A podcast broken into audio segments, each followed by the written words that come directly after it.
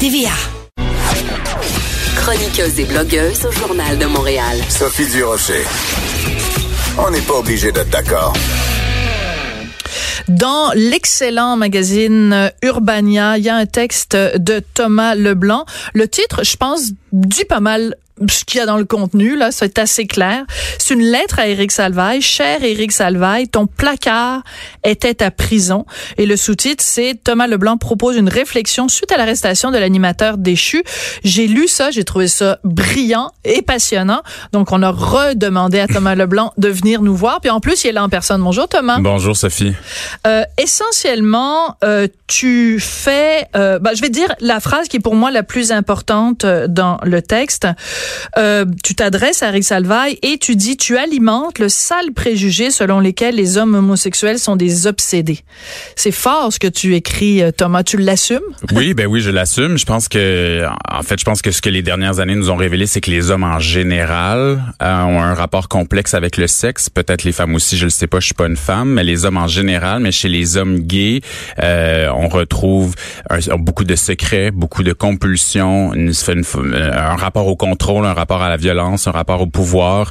Et, et, et, dans tout ça, il y a aussi le fait qu'il y a encore seulement 50 ans, c'était illégal d'être mm-hmm. ouvertement homosexuel au Canada. C'était euh, c'était passé d'une peine de prison. Euh. Et il faut signaler, excuse-moi Thomas, je, je m'insère dans ton oui, truc, qu'au moment où on se parle, il y a de nombreux pays à travers le absolument. monde, ou encore aujourd'hui, je pense par exemple le Maroc, il y a beaucoup de pays, ben, l'Arabie Saoudite, on n'en parle même pas, où en effet l'homosexualité est encore passible de peine de, de, de mort. De mort et de prison et il y a des donc ces préjugés là sont tenaces et mhm. ils, tiennent souvent à, cette idée que l'homosexualité est une déviance et je mhm. dis pas du tout du tout que c'est ça mais j'aurais tellement aimé que quelqu'un comme Eric Salvaille fasse un, vrai coming out euh, au moment où il est, il est il avait tout le, tout le rayonnement et toute la, retombée qu'il avait et mon questionnement depuis depuis plus d'un an c'est est-ce que le fait qu'il ne l'ait jamais fait comme Kevin Spacey je fais un mhm. lien vraiment entre les deux dans le texte est-ce que le fait qu'il l'ait jamais fait c'est qu'il a internalisé, internalisé cette violence de la société euh, il a grandi dans les années 70-80. C'est un contexte qui était complètement différent d'aujourd'hui. Il a dû voir que l'homosexualité, c'était pas nécessairement quelque chose qui était bien vu. Les gars de sa génération ont eu un rapport mm. trouble avec le coming out.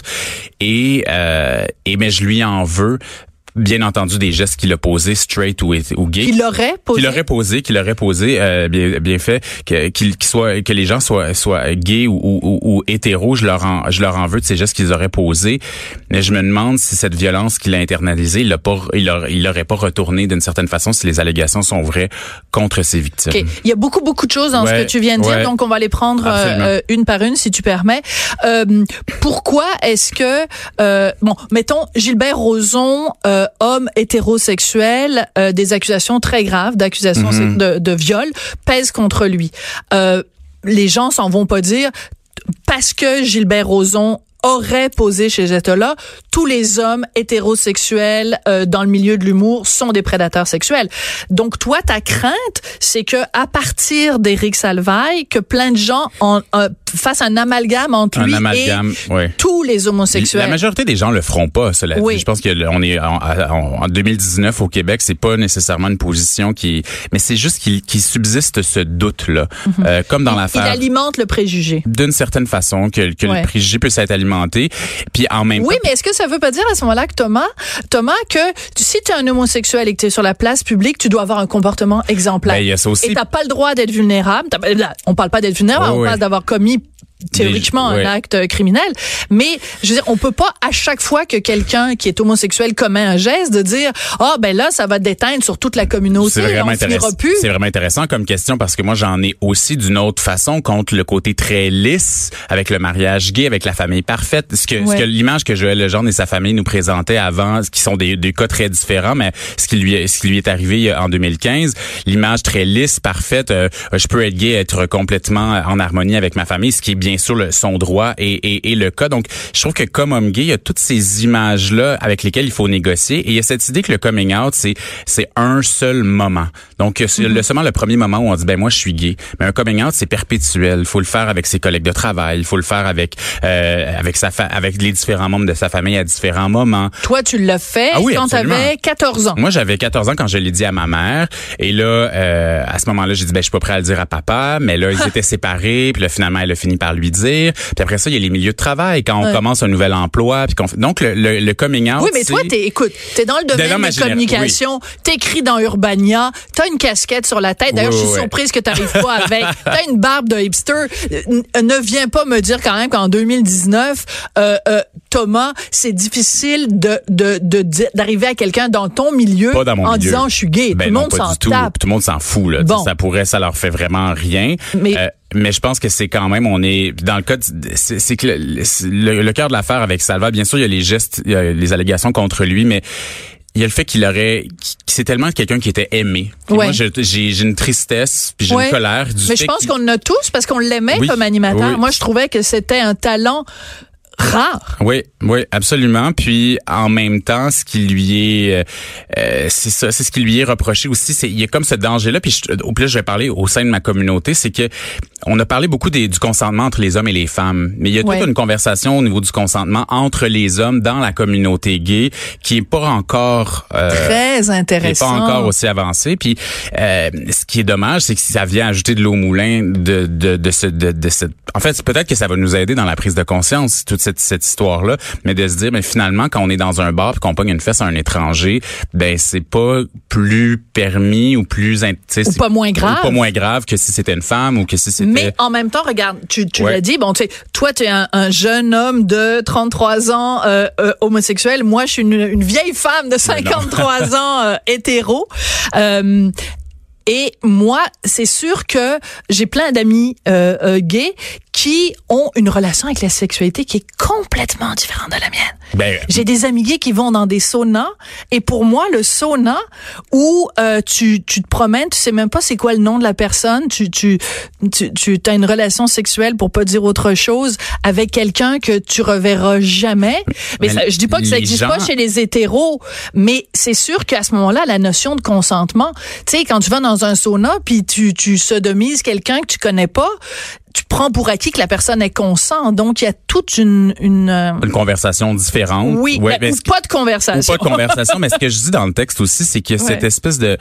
Euh, le sexe, ça doit être le fun, en fait. C'est ça le c'est ben ça, c'est ça l'enjeu avec quelque, quelque, chose comme ça. Puis moi, le sexe que je connais, c'est le sexe gay. Puis quand je vois les, les gestes qui lui sont reprochés, puis ce qu'il a vécu, puis le fait qu'il soit resté... Il y a, puis il y a une forme de je me demande s'il avait du plaisir. Mm. je me demande si c'était bien entendu un plaisir pervers, un plaisir de contrôle ou un mélange des deux. Puis à un moment donné aussi, c'est pas de mes affaires, c'est sa vie privée. Puis il y a aussi cette dimension-là qu'il faut respecter. Ouais, mais c'est pas toujours sa vie privée parce que euh, quand il arrive, parce, parce que selon ce qui nous a été raconté dans le mm. reportage de Katia Gagnon et Stéphanie Vallet dans la presse, c'est que euh, tu sais à tout bout de champ, il sortait la bisoune, il sortait son pénis pour utiliser le mot juste euh, dans des réunions de travail et tout ça.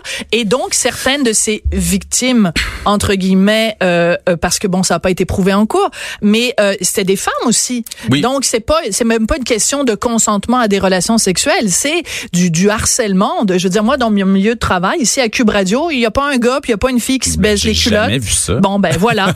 Alors donc c'est c'est totalement inacceptable. Ça n'a rien à voir avec la notion de plaisir, ça n'a rien à voir avec la vie privée, ça a à voir avec un gars de pouvoir qui est producteur qui est adulé par les foules et qui dit moi je m'appelle I'm Eric Salvaille and you're not hmm. et donc je me permets de t'humilier, je me permets de te, te, te, te harceler juste parce que je peux le faire. Oui, mais c'est intéressant quand même parce que les accusations criminelles qui ont été déposées contre lui remontent à 1993. Et, ne faisait pas partie de ce qu'il y avait dans l'article de la presse. Exactement, remonte à un moment aussi où il n'avait pas cette notoriété-là. Donc, je pense que on entend souvent, c'est un cliché, mais la célébrité, la renommée ne fait qu'accentuer qui on est vraiment. Mais je suis, je, je ne suis pas vraiment d'accord avec toi. Euh, quand on regarde le CV de Éric Savin, en 1993, il était animateur de foule pour euh, L'Enfer, c'est nous autres. Il faut se replacer dans le contexte L'enfer, c'est nous autres, animé par Julie Snyder à Radio-Canada. C'était le show le plus cool C'était ben l'émission la plus, euh, parmi les plus écoutées, des records d'écoute. C'était populaire. C'était, alors, il est animateur de foule mhm. à cette émission-là.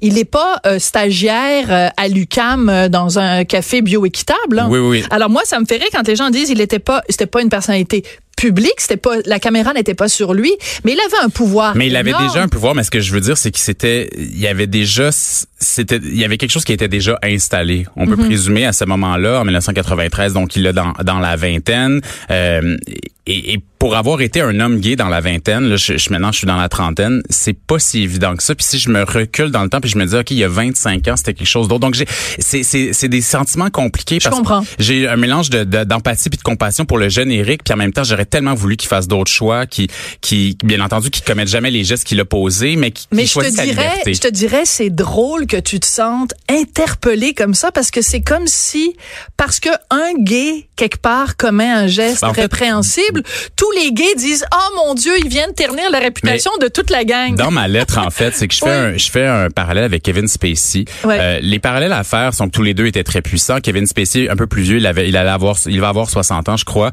Euh, que des gestes qui sont, il, il, il, il, a, il a aussi été arrêté, donc il y a un procès criminel euh, dans le Massachusetts, mais il avait jamais fait son coming out de la même façon. Et moi, il y a, il y a quelque chose dans cette affaire-là de pas avoir fait son coming out et d'avoir fait subir de la violence, où je me, c'est, c'est peut-être la pensée magique, mais je me dis, et s'il l'avait fait, et s'il avait choisi ce parcours-là plus jeune? Et dans le cas d'Éric, euh, on a fait sortir l'extrait justement, c'était au Gémeaux 2016. Euh, c'était, il était, il co-animait euh, et euh, à un moment donné, ils ont fait comme des blagues sur une éventuelle homosexualité d'Éric Salvaille. Et là, Martin Matt a déclaré ceci en venant euh, au, au, au podium. Merci, merci, euh, Colin. on a appris qu'il était gay. Et moi, j'avais trouvé très drôle le fait que Martin Matt dise le roi est nu. Il ah ben venait juste de dire ben là, c'est en plus vous faites des blagues là-dessus puis il faudrait pas que je le dise. J'avais trouvé ça génial. La question du, du placard très ou du garde-robe, oui, c'est que c'est qu'on oblige les gens autour de nous quand on est dans le placard nous-mêmes à garder un secret. Et en fait, c'est une obligation qui vient qui n'est pas la, notre seule obligation mais qui est les gens autour de nous et mm. d'une certaine façon, c'était un secret de polichinelle, tout le monde était au courant alors se demander mais pourquoi on demandait à tous ces gens de garder un secret qui n'en était pas un du tout? Tout à fait. Alors euh, ben c'est une très, très, très intéressante réflexion. Donc, j'encourage tout le monde à aller lire ça sur le site d'Urbania. Cher Eric Salvaille, ton placard était à prison. T'es bon pour faire des titres, toi? Ah,